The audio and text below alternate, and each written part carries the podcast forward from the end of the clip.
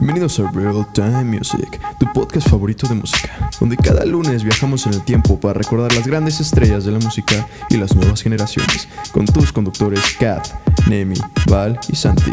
Así que, bienvenidos. ¿Qué onda? ¿Cómo están? Bienvenidos a otro episodio de su podcast favorito, Real Time Music. Como ya saben, yo soy Santi Marquina y me encuentro acompañado de este gran elenco de este proyecto. Por favor, preséntense, grandes compañeras, grandes amigas, preséntense. Hola, yo soy Val García y pues estamos aquí de vuelta un lunes más con su podcast favorito. Esta vez hablaremos un poco de la banda norteña o la música de banda y, y pues ya espero les guste. Hola, yo soy Nemi Mares y pues igual un gusto que estén aquí con nosotros otra vez. Espero que disfruten mucho este episodio y que tengan un excelente día. Hola, soy Catherine Romano. Igual espero que disfruten este podcast, además de que es un género de nuestro propio país. Y pues bueno, como ya lo dijeron, sin duda alguna, algo que representa a la cultura mexicana, a la música mexicana, es la banda, la música regional mexicana. Eh, creo que como cada país tiene su estilo de música, creo que sin duda alguna eso es algo que representa mucho a México, ¿no? Por ejemplo, Estados Unidos, en el caso de Estados Unidos es el country, eh, en algunos, por ejemplo, el folk, pero aquí en México es la música norteña, la música de banda, la música regional mexicana. Entonces, creo que es necesario empezar a conocer, porque creo que muy pocos conocemos la historia de dónde viene, así que Kat, por favor, cuéntanos esta gran historia, de dónde viene, cómo existió, de dónde salió, a ver, cuéntanos. Bueno, entonces todo empezó como en el siglo XIX, que en México o sea, ya se estaban presentando como que instrumentos de viento, que servían como de entretenimiento durante celebraciones del pueblo, y como que empezaron a ver como que características de otros sonidos, como el vals, polka y mazurka, y además muchos, muchas características de la música europea que como que influyeron mucho la banda. Y pues ya en el siglo XX pasó de que ya había como que también otra influencia de la música alemana dentro de la banda. Entonces como que hubo una introducción de guitarras, clarinetes y el acordeón. Y entonces ahí se originó la banda. Y dentro del estado además de Sinaloa durante la década de los 1920. Y es conocido como banda sinaloense o también como tambora sinaloense. Y se dio este nombre gracias a todos los instrumentos que se utilizaban para interpretar como que los diferentes tipos de sonidos, como las trompetas, el bombo, las tarolas, la tuba y el clarinete. Después las bandas están como que conformadas por alrededor de como 20 individuos y pues siguen existiendo como que este tipo de bandas, pero como que ya, como que muchas nuevas generaciones como que ya no aprecian tanto esta música, o sea, sí como que lo escuchan por sus papás y todo, pero siento que ahora las nuevas generaciones como que prefieren escuchar diferentes géneros al de banda. Sí, sí, bueno, la verdad es que es un estilo de música que principalmente se escucha en ciertas regiones de México. Eh, claro que muchos lo llegamos a escuchar en alguna fiesta, eh, en, en, ciertas ocasiones, pero generalmente hay ciertas regiones de México donde es indispensable o donde todos conocen la música, donde todos la escuchan, donde todos saben las letras a la perfección.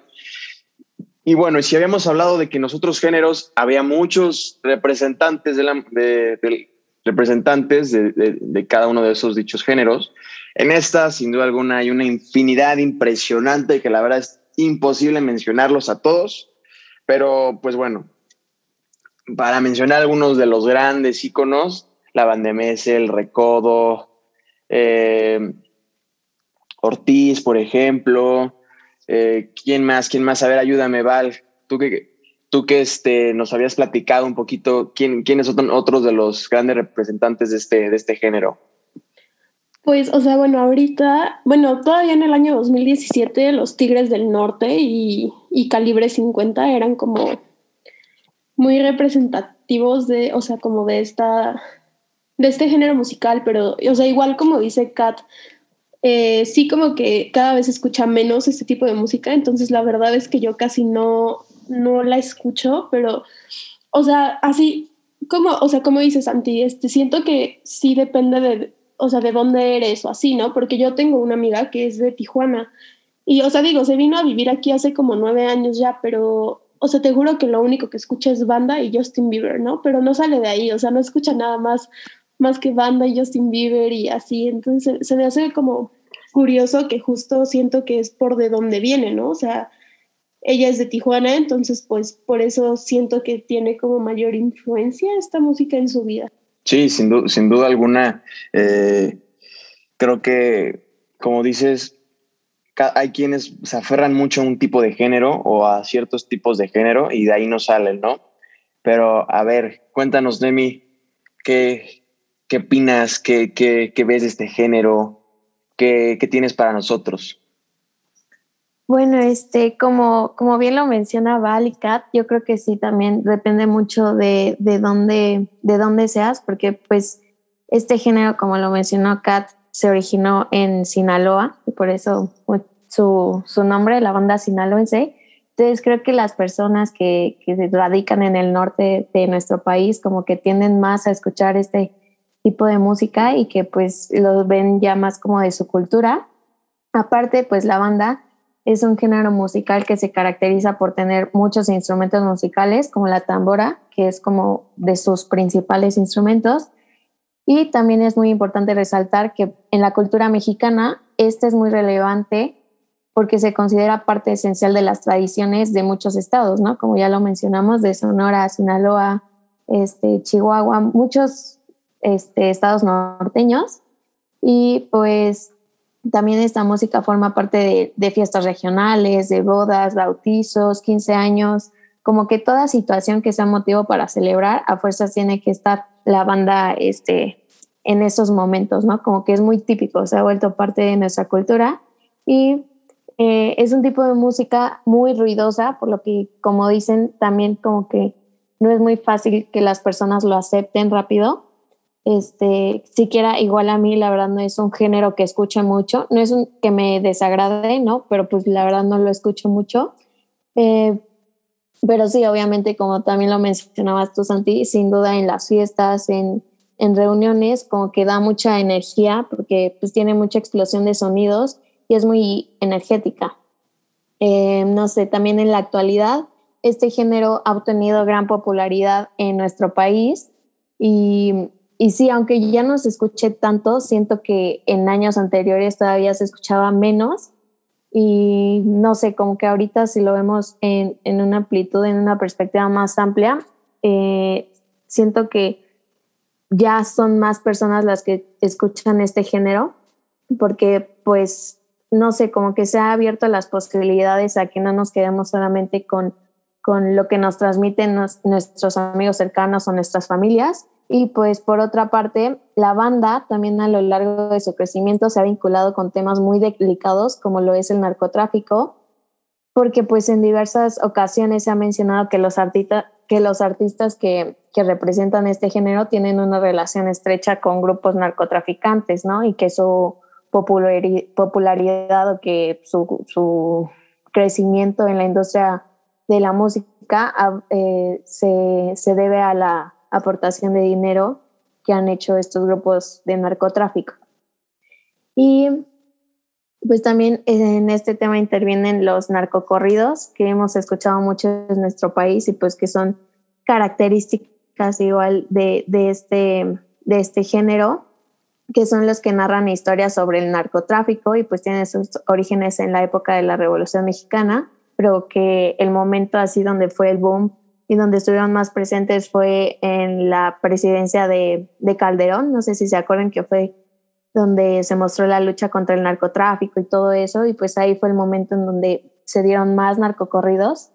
Y, pues uno de los primeros casos que se encontraron fue el del cantante Vicente Fernández eh, en 2012, cuando la Agencia Antidrogas de Estados Unidos, que es la DEA, señaló que el cártel de narcotráfico conocido como Los Valencia podría haber realizado lavado de dinero en una gira de conciertos de este cantante, ¿no?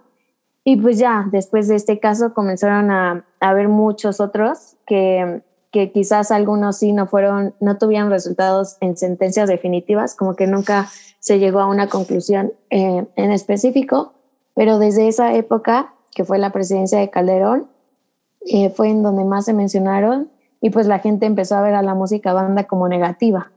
Y pues la, la expansión de, de los narcocorridos tuvieron mucho que ver con esto y se estableció también como el estereotipo de que era música de narcos y que la escuchaban personas de un nivel socioeconómico bajo o vinculada a este tipo de ambiente, ¿no? Yo me acuerdo mucho que, que hubo un tiempo igual en mi eh, cuando estaba en la secundaria, así que era pues mal visto por los estereotipos que se tenían, por todo lo que estaba sucediendo en el país y pues siento que, que que sí, o sea, se debe de ver esta parte de este género que no es muy buena y que no es algo que a los mexicanos nos guste representar, pero que lamentablemente nos representa, que es el narcotráfico y la violencia pues en nuestro país. Pero igual eh, quisiera comentarles que, que muchas veces castigamos a estos artistas, ¿no? Como de, ay, pues, ¿por qué se meten con, con los grupos narcotráficos o por qué son delictivos? Y se han tachado muchos artistas eh, pues como personas malas, ¿no? Pero Oswaldo Islas, que es uno de los cantantes de la conocida banda MS, habló una vez sobre este tema en una entrevista en el programa Suelta la Sopa y cuando le cuestionaron si la agrupación había sido contratada por narcos, el vocalista contestó que seguramente sí y en sus palabras dijo, venimos de Mazatlán, Sinaloa, que es pues donde mayormente se da este tipo de música y tuvimos clientes que, por qué no decirlo así, eran gente a la que para empezar no podía decirles que no, es imposible negarte.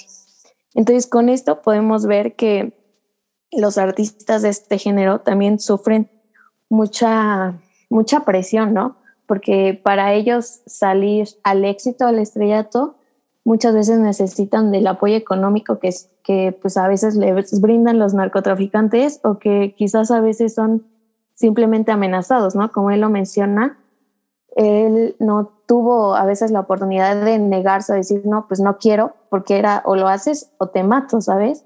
Entonces siento que, que en esta perspectiva debemos de ser más amplios y considerar que, que no solo lo que vemos o lo que oímos de, ah, pues este cantante quizás hizo, este, pues cosas malas, ¿no? O, sí, hizo lavado de dinero, estuvo, eh, hizo algo ilegal, pero no vemos como la perspectiva de atrás, ¿no? De por qué lo hizo, de su historia. Y pues quisiera que si esto se viera más a fondo, porque siquiera yo no lo sabía. Esto fue como la investigación que hice previa. Y no sé ustedes qué piensan. Yo nada más quiero comentar de algo que dijiste, que yo no creo que muchas personas, o sea, dejen de escuchar banda, lo que sea, por, o sea, narcotráfico y así sino los dejan de escuchar porque, o sea, tiene muchísimos instrumentos, ¿no? En sus canciones y así. Y hoy en día como que nuevas generaciones prefieren música más simple, o sea, muchísimo más simple y más pegajosa que, que complejidad, ¿no? Pero sí, sí, siento El, narcotráfico y así, o sea, sí afecta cañón a los artistas y a la imagen y que no sé qué, pero igual, o sea, también todos los otros géneros de música como el K-pop también, o sea, tienen sus ventajas y desventajas, ¿no? Sí, yo creo que todos los géneros tienen sus, desventajas, sus ventajas y desventajas.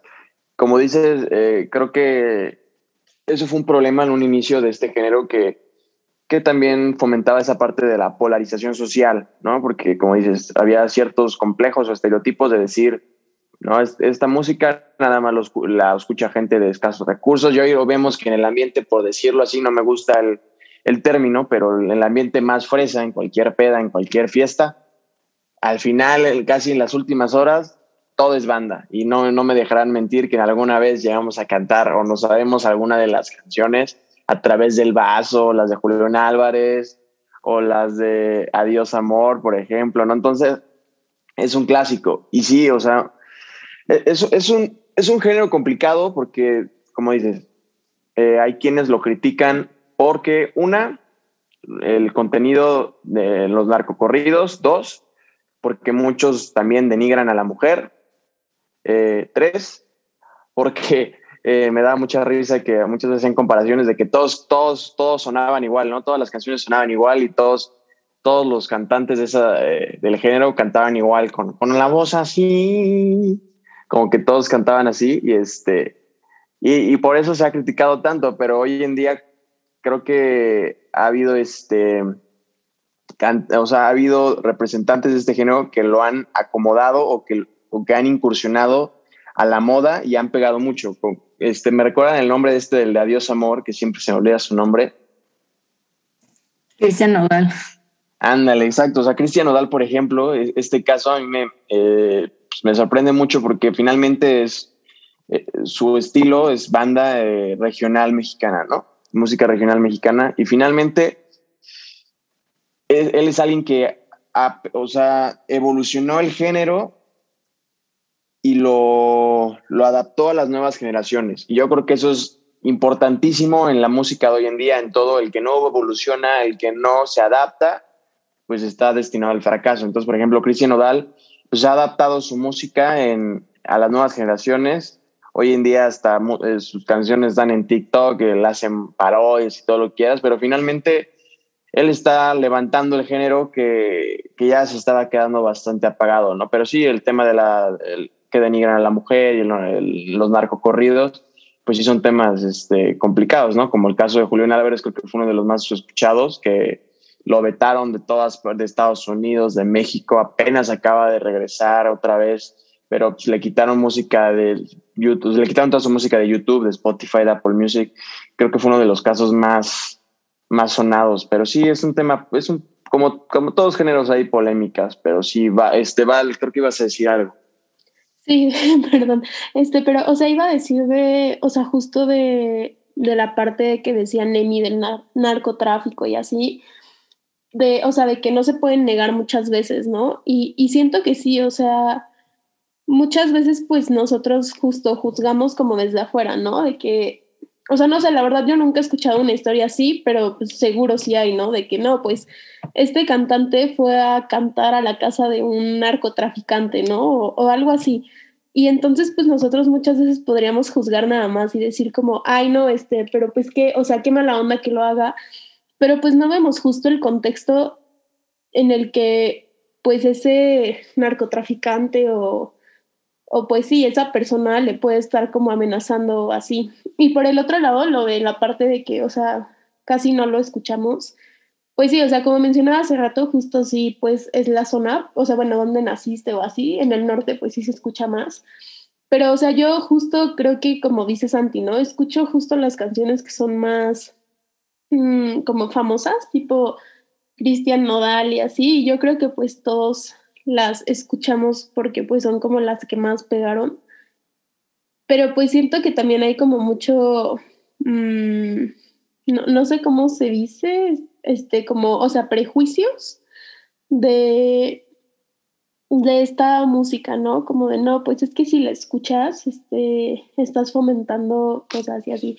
Y bueno, ya aprovechando que ya me metí acá, pues ya les voy a contar, ¿no? De que, pues, o sea, las bandas como primeras bandas norteñas de, que, o sea, que, que podemos usar como referente histórico de este género, pues son como los Tigres del Norte, los Broncos de Reynosa, los Relámpagos del Norte, Ramón Ayala, los satélites de Reynosa, entre otros, ¿no? O sea, Intocable, Grupo Pesado, y, o sea, en el contexto de, de lo instrumental, o sea, si hablamos nada más como de la parte instrumental, pues la banda la podemos identificar como, o sea, por su, por el acordeón y el bajo sexto, ¿no? Pero hablando de lo visual, pues normalmente los cantantes de banda pues traen acá como camisa, como se le dice, buchona, ¿no? O, este, chamarras de cuero y los típicos gorros texanos y botas. Este, y, y bueno, de igual forma, este, o sea, la música norteña, pues tiene varios géneros musicales como los corridos, las rancheras, las cumbias, baladas y este tipo de música. Y bueno, o sea, en cuestión de como ya de meternos más a fondo en esta música, pues podemos ver que los Broncos de Reynosa fueron los primeros, o sea, bueno, el primer dueto de música norteña que comenzaron a cuestionar y a exponer el gobierno mexicano. Y algunas de sus canciones en las que hacen esto, pues son El poder de la firma, Mi vieja California, Ocho columnas, Páginas tamaulipecas, Resumen violento, Los supercapos y Al sur del Bravo, en los que denuncian abusos históricos y atrocidades eh, que hicieron los gobiernos tanto mexicano como estadounidense. Y bueno, o sea, justo como mencionaba hace rato, ¿no? En el año 2017 todavía Calibre 50 y los Tigres del Norte eran de las pocas agrupaciones norteñas que seguían creando corridos que se sustentaban en discursos universales, como A quien corresponda, Comencé de cero y El inmigrante.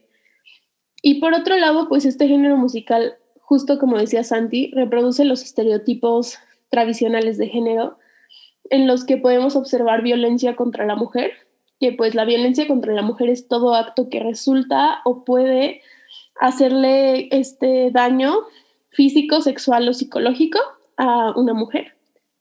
Y pues, o sea, de hecho, estuve investigando y ya se hicieron varios experimentos psicológicos en los que analizan cómo repercuten las canciones, especialmente de calibre 50. La verdad, yo nunca he escuchado a calibre 50, pero por lo visto, como que sus canciones sí están un poco, o sea, no sé si violentas o así, porque pues en estos estudios se concluyó que pues estas canciones sí tienen una repercusión en la normalización de la violencia contra la mujer y la delincuencia. De hecho, uno de estos estudios se hizo en la, bueno, en una universidad de, de Acapulco.